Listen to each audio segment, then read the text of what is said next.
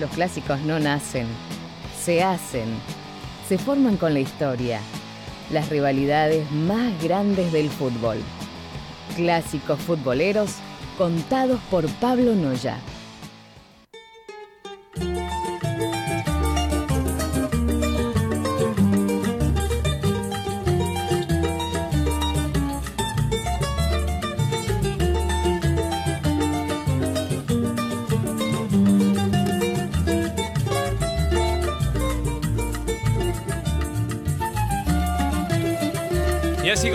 Con el clásico número 50, ¿sí? el medio centenar de clásicos futboleros. Y hoy en una jornada especial tenemos lo que es el superclásico de las Américas, el superclásico entre Argentina y Brasil. Un partido que demuestra lo que es el fútbol por este lado del continente, ¿no? Y lo que representa para toda la gente, para toda la sociedad, tanto argentina como brasilera y sudamericana, que disfruta del fútbol y en este caso disfruta de un clásico tremendo entre Argentina y Brasil. Vamos a conocer las historias de las federaciones.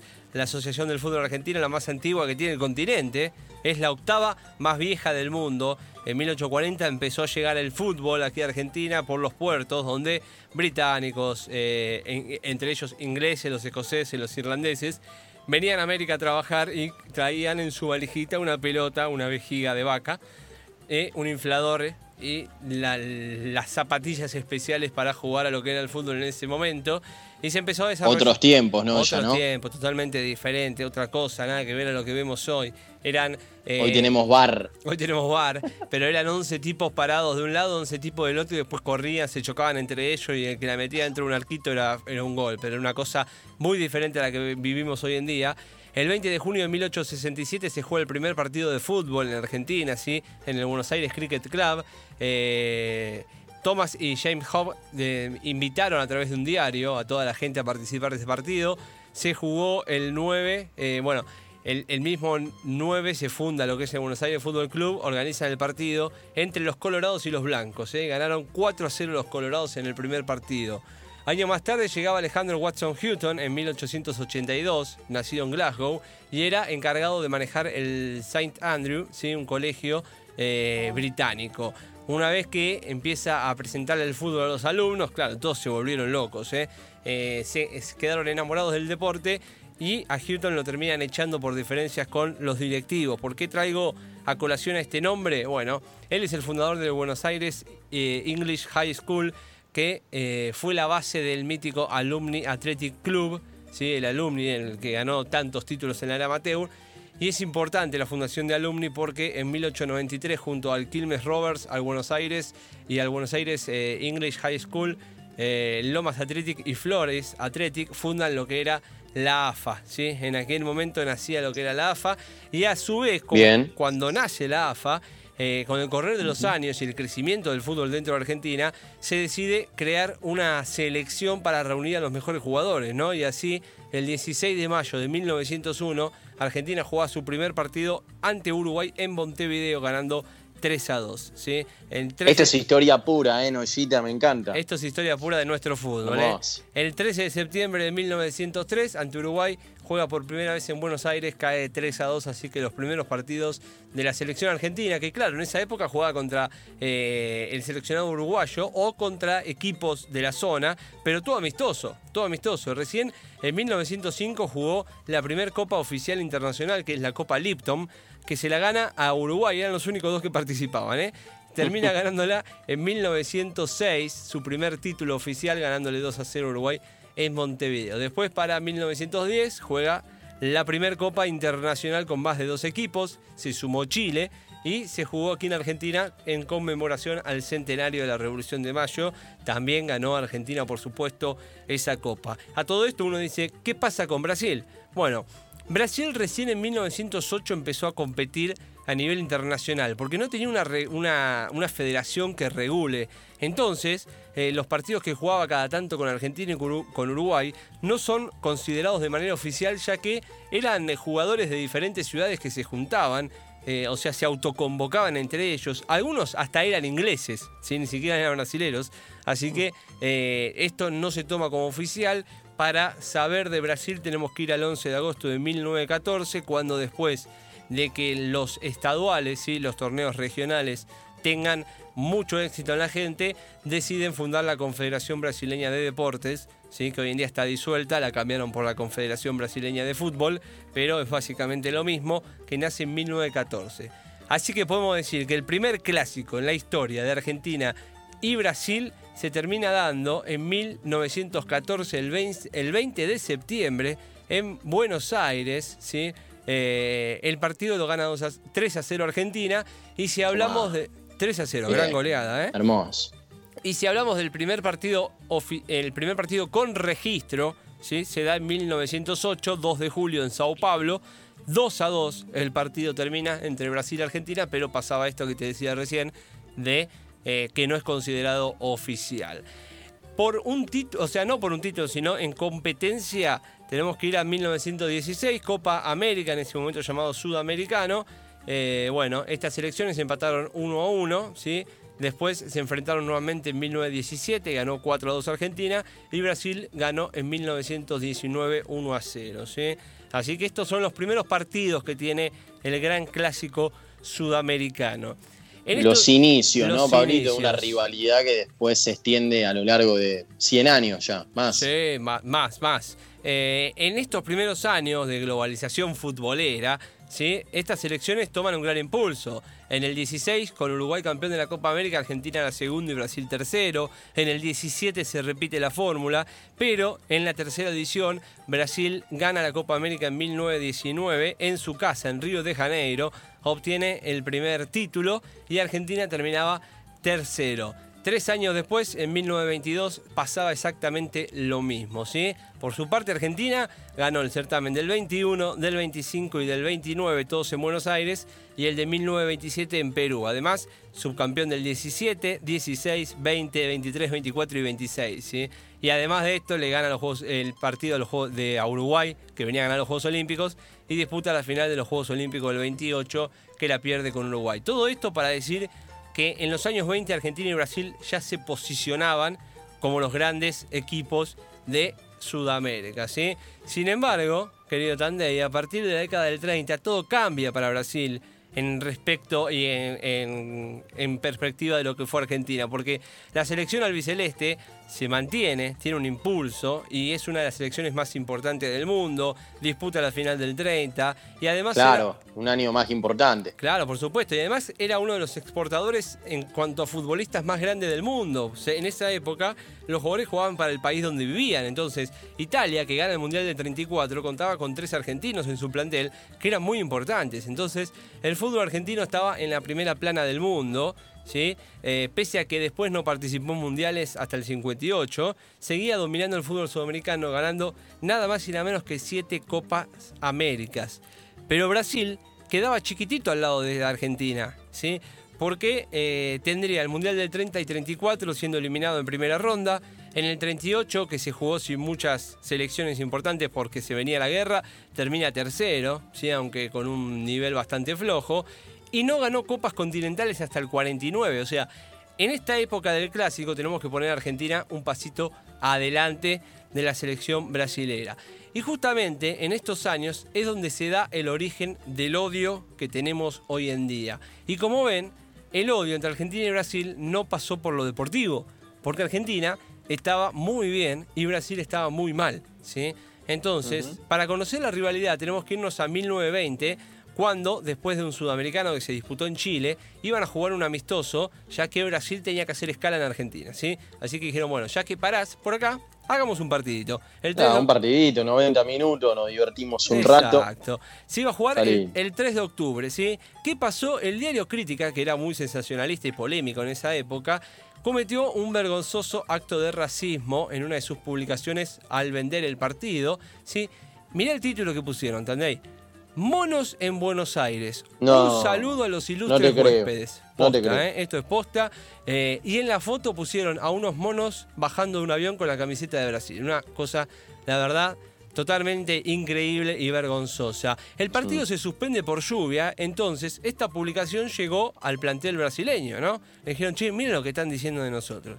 Bueno, entonces eh, varios jugadores, ah, primero todo el plantel fue hasta el diario a hacer una protesta con muchos argentinos que estaban en, la calle y se sumaron a la protesta, ¿no? Porque esto fue una vergüenza nacional, ¿eh?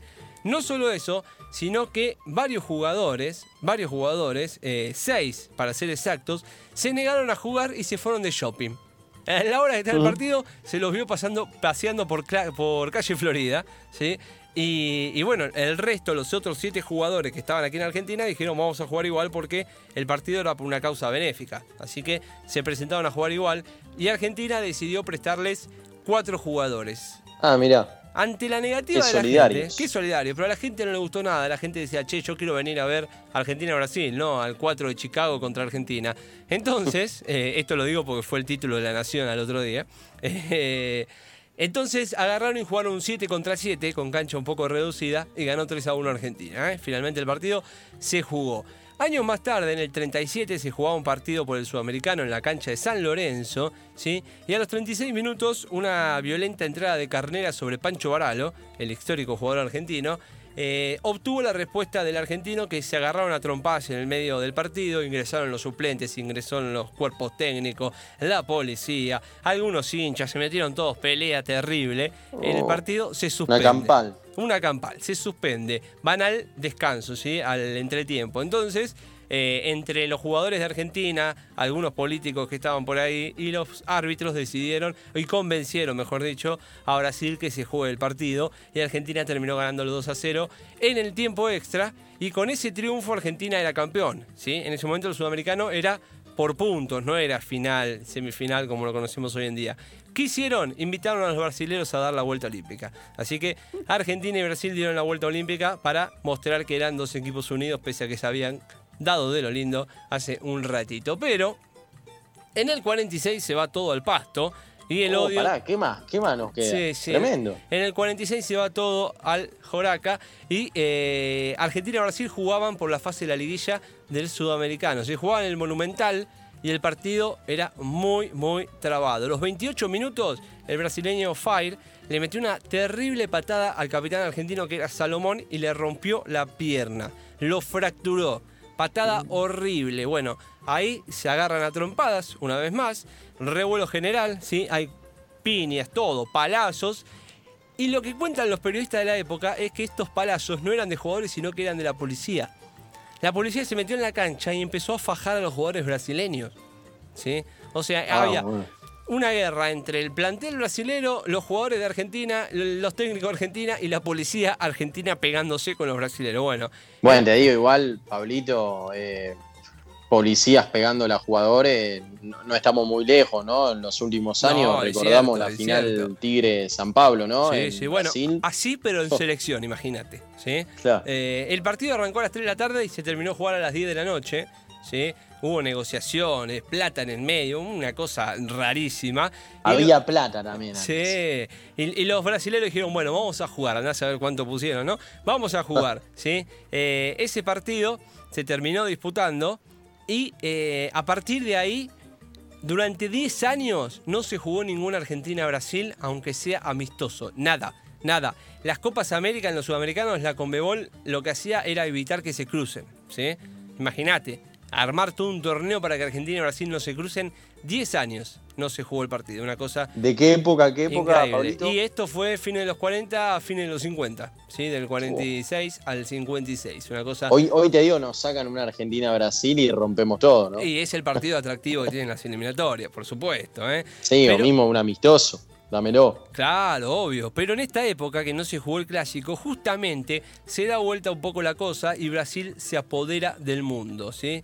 Después de lo que, de lo, de, en el 48, esta guerra administrativa y, de las federaciones con Brasil y Argentina continuaba, se tenía que jugar un amistoso entre equipos brasileños, equipos argentinos, y la Federación Carioca lo termina suspendiendo sin previo aviso. Entonces, la AFA, caliente, lo que hace es boicotear la Copa América del 49 y el Mundial del 50, anunciando que no iba a participar. ¿sí?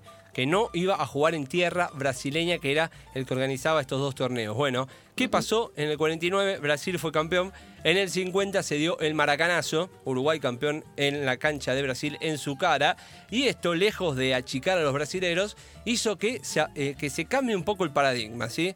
Se apostó a jugadores jóvenes, nuevo sistema de juego y un estilo de vida basado en el fútbol. Mal no le fue, porque a partir de ahí nació Pelé, Garrincha, Zagallo, Didi, Gerson, Riveriño, Jarcinho, Tostado y Carlos Alberto, que fueron los encargados de ganar tres mundiales sobre cuatro disputados en el 58 y el 70. O sea, de cuatro mundiales ganaron tres, una locura. ¿eh? Mientras que Argentina ahora era el que le iba mal. ¿sí? El 50 y el 54 no estuvo en los mundiales. En el 58 protagonizó el desastre de Suecia venía a ser campeón de la Copa América en el 57 y termina siendo eliminado en primera ronda. Después le ganó en la Copa América en el 59 a Brasil, pero se dice que los brasileños acá en Buenos Aires estaban un poco de joda, así que no sé qué tan importante puede haber sido ganarle a ese equipo. Pero bueno, Argentina estaba, estaba en un momento bastante feo que termina, imagínate, hubo un tridente en, los comienzos del 60, después vino el Mundial del 66, a México 70, Argentina ni siquiera clasifica, que ese Mundial lo gana Brasil, así que era todo samba y carnaval. Pero en el 74 se vuelve a dar vuelta la tortilla, ¿viste? Esto es como un momento y un momento. Nunca comparten los dos la cima del fútbol, ¿eh? Siempre uno o el otro. Brasil, una sequía del 71 al 89. Una locura pensar Brasil 20 años sin ser campeón. Algo insólito. Mientras que Argentina, con la llegada de Menotti, jugadores como Pasarela, Filiol, Gallego, Alonso, Heuseman, Kempes, Luque y Tarantini, por citar algunos, ganó lo que fue el Mundial del 78. Y acá te traigo, y acá te traigo, lo que fue la famosa Batalla de Rosario, ¿sí? En la segunda fase del Mundial del 78 jugaban Argentina y Brasil, con todas las figuras que tenían los dos equipos. Bueno, este partido terminó con un aburrido 0 a 0. Y lo único que hicieron fue darse patadas. Patadas, patadas para todos lados. El fútbol no existió. 0-0 partido aburrido. Importaba eso nomás. Claro. Y para colmo, en la última fecha, Brasil ganó, clasificaba a la final. Y Argentina termina ganando con el polémico 6 a 0 Perú. Y afuera, Brasil de la final. Argentina termina siendo campeón del mundo. Unos años más tarde, de Argentina despide a Menotti después de lo que fue España 82. Llega Bilardo y Argentina obtiene su segunda Copa Mundial con Maradona, Burchaga, Ruggeri, Batista, Pumpido, Enrique, el Tata Brown. Bueno, entre tantas glorias, Argentina gana su Mundial mientras Brasil estaba desesperado. Ya hacía 20 años que no salía campeón. Claro, Pablito, acá lo que contás es muy interesante porque en esos años que Brasil, 18, 19 años, que no gana nada, Argentina gana sus dos mundiales, o sea, es la mejor época de Argentina y la peor de Brasil. Claro, exactamente. Y después llega el Mundial del 90, Brasil rompe esta racha en el 89, gana la Copa América, ¿sí? Entonces jugaban en los octavos de final del Mundial 90, Argentina último campeón del mundo, Brasil campeón de la Copa América, y este fue seguramente el partido más esperado en toda la historia de este clásico, que iba a terminar, ¿saben cómo? De esta manera. La tiene Maradona en el círculo central contra Lemao. Escapa Diego, se lleva la pelota Maradona también contra Dunga. Ahí va Maradona. Ahí va Maradona para Canilla. Ta ta ta ta ta ta ta ta ta ta ta ta ta Gol gol gol gol gol gol gol gol gol gol gol gol gol.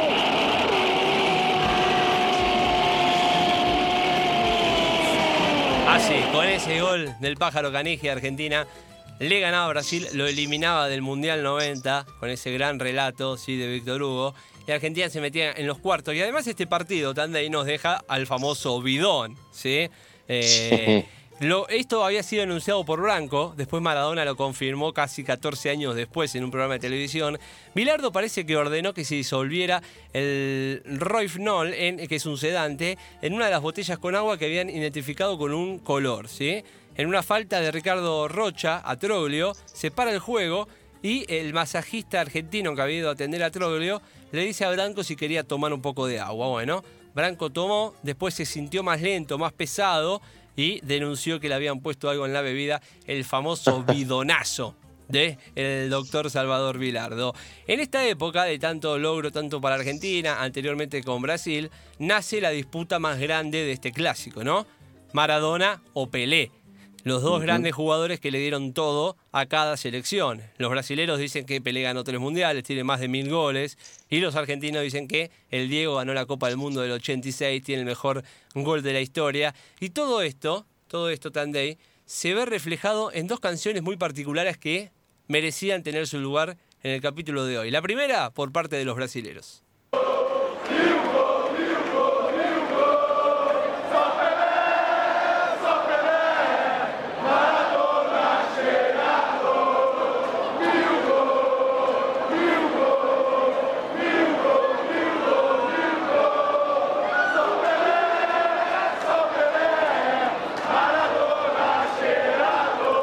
Bueno, para el que no entendió, mil goles, mil goles, mil goles. Es Pelé, es Pelé, Maradona. Y acá, si la traducción no me falla, creo que lo le dan con el tema de Se su drogó, adicción se drogó, ¿no? a las drogas, claro. Drogó, Bueno, no pará, drogó, algo de eso. Pelé le contaron a que hacían en la, playa, en eso, Copacabana. eso es otra cosa. Tijuca. Eso es otra cosa. Desde el lado En de Argentina, claro. desde el lado de Argentina llegaba una respuesta, para mí, un tanto más creativa.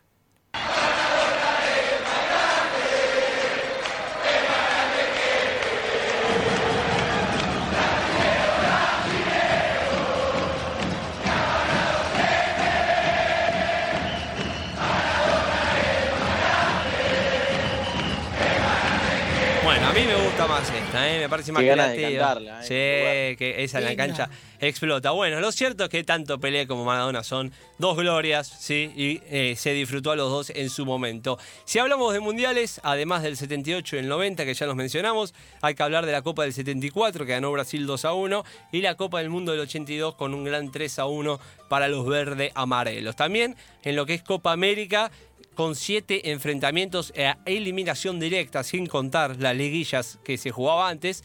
Brasil ha ganado cinco y Argentina solamente dos.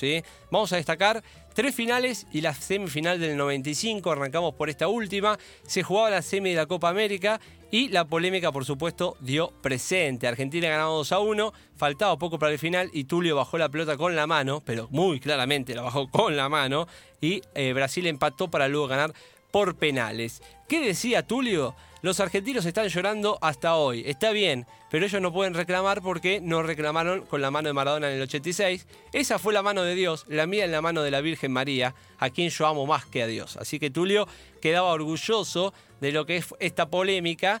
Y vale destacar, en chicana entre Argentina y Brasil, que después en la final Tulio es el que erra el penal para que Uruguay sea campeón. Así que le pasó factura, el dios del fútbol le pasó factura y terminó perdiendo. Después, bueno, en la final del 37 Argentina sale campeón ganándole a Brasil y la recordada 2004 y 2007 donde Brasil se impuso a Argentina muy cómodamente, eh, bueno, en 2004 por penales y después eh, el 2007 un 3 a 0 y también lo que fue en 2005 la Copa Confederaciones. Hoy en día, y para cerrar, tenemos una rivalidad que también yo creo que está a la altura de Maradona y Pelé, pero sin haber obtenido mundiales, que es Messi. Neymar, ¿sí? Pese a que son grandes amigos fuera del campo, algo que lo diferencia de los dos anteriores, tanto Lionel como Neymar son los abanderados que tienen las selecciones en el fútbol moderno. Los dos impulsaron a ganar los últimos títulos que tiene cada una. 2008 para Argentina eh, en los Juegos Olímpicos y Juegos Olímpicos 2016 para Brasil. Bueno, la Copa América 2019 se lesiona a Brasil, pero era una parte muy importante Neymar. Y la balanza de este clásico, creo, estuvo a punto de inclinarse totalmente y para toda la historia en 2014, Oh. cuando el equipo dirigido por Alejandro Sabela llegó ahí, a la eh. final en un mundial organizado por Brasil, la perdió con Alemania, pero al menos, pese al dolor de ese partido, dejó este recuerdo para toda la eternidad.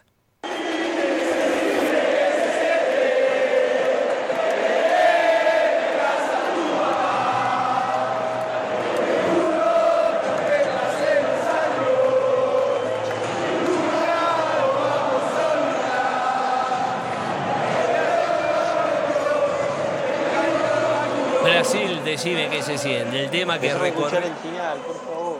Ahí habla también el final, dame el final.